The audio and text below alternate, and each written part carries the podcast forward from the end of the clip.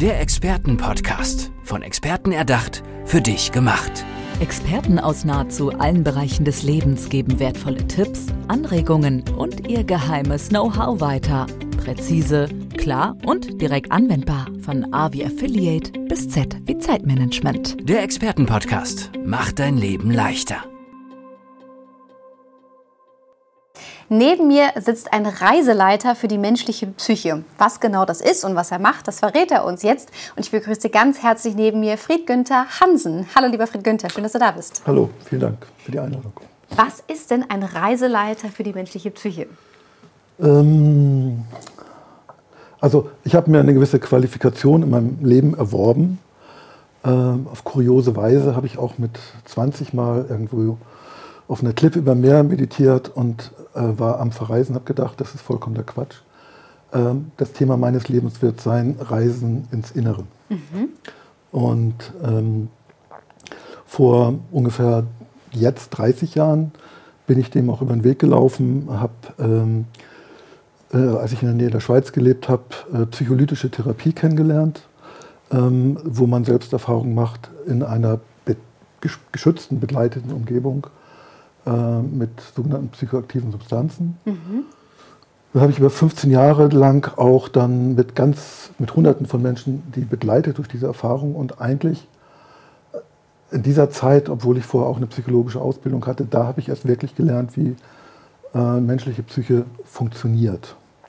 Und das ist so mein, mein großes Gepäck, äh, dass ich das äh, einfach die tiefsten Schmerzen, die Menschen erleben können, äh, mit durchlebt habe und auch die Lösungen. Mhm. Und seit 15 Jahren bringe ich das in meine Coaching-Arbeit mit ein, indem ich eben einfach weiß, auf welche ich sag mal, inneren Reisen ich andere Menschen schicken kann, um etwas, damit sie etwas rausfinden, was sie für ihr Leben brauchen. Du hast gerade gesagt, wie die menschliche Psyche funktioniert. Ja. Kannst du uns da einmal mitnehmen und das erklären, was du herausgefunden hast? Ähm, also ein Thema ist, ähm, dass wir fünf Grundbedürfnisse haben. Ich habe so grob äh, mit jedem so vier, fünf Jahre mich beschäftigt und verinnerlicht, bis ich gesehen habe, da gibt es noch was mehr. Mhm. Und das erste ist schon ähm, äh, willkommen geheißen werden oder auch Aufmerksamkeit bekommen, gesehen zu werden. Mhm. Ähm, also wie wir in den ersten Lebensjahren behandelt werden, prägt uns unsere Haltung, ob wir, wie wir dann in der Welt später sehen, äh, sehr stark insbesondere auch das Gefühl davon, wer ich überhaupt bin. Mhm. Auch wenn wir später erwachsen sind, brauchen wir immer andere Menschen, um uns zu vergewissern, ticke ich jetzt eigentlich gerade richtig oder ist das, was ich tue, entspricht mir das? Ja. Wo bin ich jetzt gerade überhaupt? Ähm, das Zweite ist auch ganz dramatisch, auch wenn es harmlos klingt, ist das Bedürfnis nach beruhigendem Körperkontakt. Mhm. Also wenn Menschen in Angst und Not sind, fokussiert sich die Angst ähm, also auch, ich bin in körperlicher Anspannung und das wirksamste Mittel ist, äh, wenn mich jemand anders anfasst, dessen Körper ruhig ist, das strahlt aus. Mhm, mhm. äh, das hat auch ganz viel mit Sexualität zu tun, weil ähm, unsere Angst sich in den Genitalien auch konzentriert. Mhm. So. Wenn ich in eine fremde Umgebung komme, zum Beispiel ich verreise am Bahnhof, ist mein Bedürfnis am höchsten, da irgendwie einen Schutz für zu finden, irgendwie unterzukommen, sage ich mal so. Ja. Mhm. Aber das eigentliche Bedürfnis ist da nach beruhigender Berührung. Und dann fühlt man sich aber wie ein Kleinkind und spielt anderen vor, man bräuchte Sex, mhm. um das zu überspielen. Und ist dann hinterher enttäuscht, dass man nicht das bekommen hat, was man gebraucht hat, nämlich jemanden, der mich in meiner Angst wahrnimmt und beruhigt. Okay. So. Ich weiß nicht, ob wir die anderen auch noch so intensiv durchgehen Ja, total so. gerne. Jetzt okay. haben wir, also denke ich, ganz, ganz wichtig für viele Menschen auch, die gerade zugucken. Ähm, das dritte ist äh, Verbundenheit. Also, dass ich mich als Teil einer Gemeinschaft fühle. Wir sind Herdentiere von unserer Herkunft her. Und wenn ich diese anderen Sachen nicht bekomme, dann heißt es auch, ich bin von den anderen nicht gewollt. Ja. Ich bin eigentlich überflüssig. Ich kann mich auch gleich kompostieren lassen, sage ich mal grob. Mhm. Ähm, wenn, ähm, wenn ich mich nicht als Teil von etwas fühle. Das ist zutiefst ähm, in unserem Nervensystem drin. Unser Nervensystem funktioniert übrigens auch als Herdentier. Äh, weil unsere Spiegelneuronen im Gehirn, das ist der wichtigste Teil unseres Gehirns, permanent die Menschen um uns herum abcheckt mhm. und wir uns synchronisieren, mhm. äh, was, was, wir fühlen. Und die vierte? Vierte ähm, ist ähm, Selbstwirksamkeit. Also ich fühle mein Leben auch als sinnleer, wenn ich nicht merke, äh, dass andere durch Handlungen von mir glücklicher werden. Mhm. Also ich, nur Sachen an mich raffen äh, hinterlässt nur Leere. Ja. Also, glaube ich, eine ganz, ganz wichtige Erkenntnis. Ja, so. Und äh, fünftens ist, ähm, dann kommen wir uns dem, dem Leitspruch schon näher, äh, aus all der Angst heraus äh, versuche ich ständig, die Welt zu begreifen, wie sie funktioniert, versuche sie auch, wenn ich noch mehr Angst habe, versuche ich sie auch zwanghaft zu kontrollieren. Das ist irre anstrengend und irgendwann brauche ich einen Aus aus dem Kopf. Mhm. Das schaffen wir körperlich automatisiert, indem wir irgendwann zusammenbrechen und schlafen. Mhm. Aber das reicht für manche Leute gar nicht, um ihre Grundspannung zu lösen. Äh, das ist auch dann die Ursache für Suchtkrankheiten, wenn man die Spannung im Körper nicht regelmäßig äh, beruhigen kann. Ähm, und deswegen brauche ich Erfahrung der Entgrenzung, dass hier mal Ruhe ist, dass ja. der Lärm da oben zu Ende ist. Das kann ich über Meditation machen ähm, und verschiedene andere Sachen. Äh, wenn ich das nicht tue und keinen Weg finde, wie gesagt, kann es sein, dass ich Abhängigkeiten entwickle mhm. gegenüber Betäubungsmitteln. Mhm. Wobei ich, wo Sex kann auch Betäubung benutzt werden. Ich kann Sport machen, um meinen Körper zu betäuben. Äh, ich kann äh, Fernsehen konsumieren, um alles mhm, zu mhm. betäuben. Und ich kann ähm, und und und.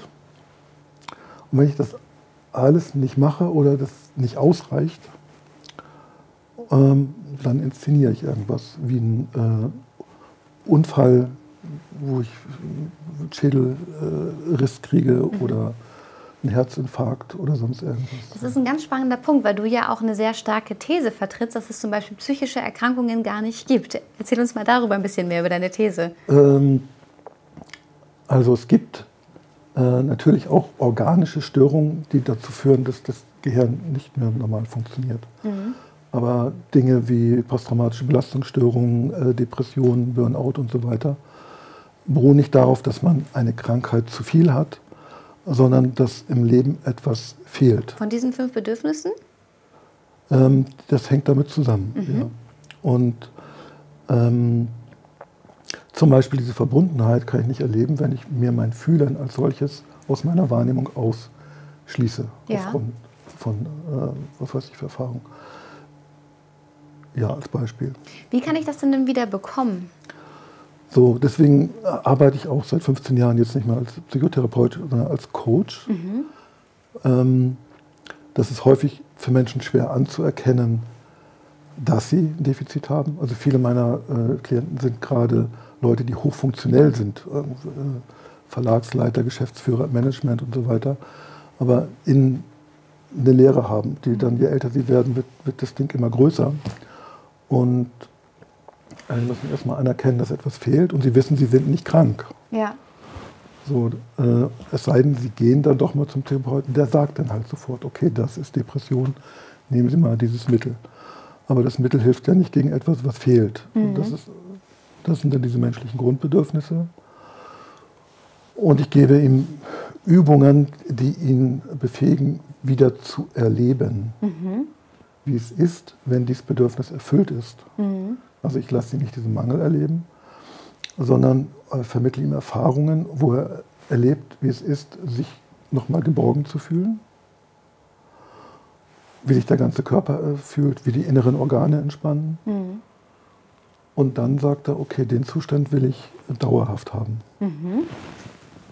Und dann äh, können wir darüber reden, was er tun muss, damit er das in seinem Leben hat. Wenn er das nur theoretisch vermittelt bekommt, Sie haben da einen Mangel, Sie müssten was tun, ja. äh, schicke ich ihn eigentlich in die Wüste. Wie lange arbeitest du denn mit den Menschen zusammen? Ähm, ich habe gerade, ich mache das Wichtigste, ich vermittle Ihnen das erste Mal überhaupt wieder eine Erfahrung von, wie es ist, bei sich zu sein. Mhm ähm, ich hab, arbeite da auch mit zwei Kolleginnen zusammen, eine Hypnosetherapeutin und eine Masseurin, äh, die, die, manchmal in diesen Prozessen auch mit unterstützen. Wenn ähm, diese erste Erfahrung da ist, sagen die Leute äh, manchmal, das war's, danke, ich weiß jetzt, was ich ändern muss in meinem Leben. Ich habe es mhm, mhm. äh, vergessen. Andere sagen, das war jetzt ganz schrecklich, was ich erlebt habe, weil ich habe jetzt vor mir ein Riesenloch, von dem ich wahrnehmen kann, was mir eigentlich fehlt. Ja. Ich denke, das kann ich nie schaffen in diesem Leben.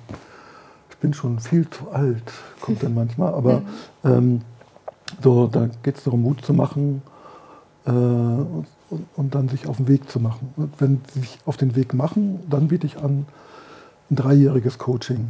Mhm. Ähm, das ist so, war meine eigene Erfahrung, ähm, dass ich, ähm, als ich in diese Dinge eingestiegen bin, auch für einen grundlegenden Prozess drei Jahre gebraucht habe.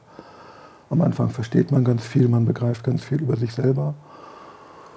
Und dann ändert sich aber alles. Der, die, man geht innerhalb seiner Familie anders mit den Menschen um. Beruflich stellt man sich neu auf. Ähm, und nach drei Jahren merkt man, dass man jemand anders geworden ist.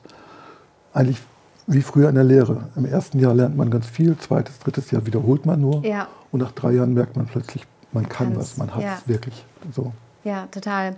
Ähm, mit was für einer Art von Menschen arbeitest du denn zusammen? Also du hattest ja schon äh, die, die, die hohen Positionen, also Management. Mhm. Was sollte man, in was für einem Zustand sollte man sein, dass man dich kontaktiert? Äh, also ich wünsche jedem guten Zustand. Ja, oder also sagen wir, Zustand war ein falsches Wort, Lebenssituation. Ähm, ich glaube, äh, dieses Gefühl, äh, irgendwas fehlt, also ganz banal, irgendwas fehlt in meinem Leben. Mhm. So. Das kann schon konkret sein, ich bin jetzt über 40 und immer noch keine funktionierende Partnerschaft. Ja. Woran, an wem, wo, woran liegt es? Mhm. Ähm, oder ich habe die Partnerschaft, aber auch, auch, wir sind irgendwie leer miteinander und da geht nichts weiter. Äh, für manche ist konkret äh, die ärztliche Warnung da oder die erste gesundheitliche Krise. Ähm, kann schon mal ein Herzinfarkt oder so gewesen sein. Ähm, wie läuft das dann ab? Also äh, wie, wie ich, trete ich mit dir in Kontakt? Ach so. Ähm, es gibt eine Internetseite, heißt Weg mit Herz. Mhm. Kann man sich merken. Also nicht bitte nicht weg mit Herz, obwohl es gleich geschrieben wird. Wegmitherz.de. Äh, da kann man schlicht und einfach sich einen halbstündigen Termin für ein Gespräch mit mir holen. Mhm. Äh, telefonisch oder besser noch per Zoom. Äh, und so ein bisschen mitkriegen, stimmt die Chemie zwischen uns und dann würde man eventuell einen weiteren Termin vereinbaren und das mehr daraus wird. Ja. Hast du vielleicht jetzt noch zum Ende ein Beispiel, was dich besonders berührt hat in der Zusammenarbeit? Ähm, ich habe vor 14 Tagen ähm, mit einem Menschen gearbeitet, der auch ein sehr dramatisches Leben hatte. Er ist mit fünf Jahren das erste Mal in die Psychiatrie gekommen, weil er sich zu aggressiv verhalten hat. Ähm, da, statt dass man ihm beigebracht hat, diese Gefühle zu kontrollieren, hat er gelernt, dass man das mit Psychopharmaka betäubt. Dann hat er mit 13 mit Drogen angefangen, war fast 20 Jahre heroinabhängig. Das hat er dann auch überwunden. Hat so einiges in seinem Leben durch, auch Gefängnisaufenthalte. Ähm, und jetzt hat er einen Herzinfarkt gehabt, fünf Jahre später einen Hirntumor. Und jetzt hat er wieder Angst, dass er wieder einen Tumor hat, weil in seinen Augen Veränderungen stattgefunden haben. Und der hat, ich hatte ihn schon früher erlebt, dass er panische Angst hat vor Menschen. Mhm. Und ähm, das hat man in der Regel, wenn man schlechte Erfahrungen mit anderen Menschen gemacht hat ja. und wie man über den Weg traut. Und in dieser Zusammenarbeit kam raus, dass er panische Angst hat vor sich, wenn er mit anderen Menschen zusammen ist. Wahnsinn. So, das macht natürlich auch dann ein komplett anderes Arbeiten. Also dass ihm, wie wichtig das für ihn war, dass ihm mal ein Mensch, und der ist jetzt 70 Jahre alt, das erste Mal sagt, nicht du hast dich falsch verhalten, sondern deine Großmutter hat sich damals falsch verhalten. Wahnsinn, um hier einmal kurz abzukürzen, das ist ja wirklich enorm, dass du solchen Menschen genau weiterhelfen kannst. Weg mit Herz, da die Empfehlung. Vielen lieben Dank, dass du heute zu Gast bist und vielen lieben Dank, dass du den Menschen so umwerfend helfen kannst. Danke dir. Vielen Dank auch. War schön. Der Expertenpodcast. Von Experten erdacht, für dich gemacht. Wertvolle Tipps, Anregungen und ihr geheimes Know-how. Präzise, klar und direkt anwendbar. Der Expertenpodcast macht dein Leben leichter.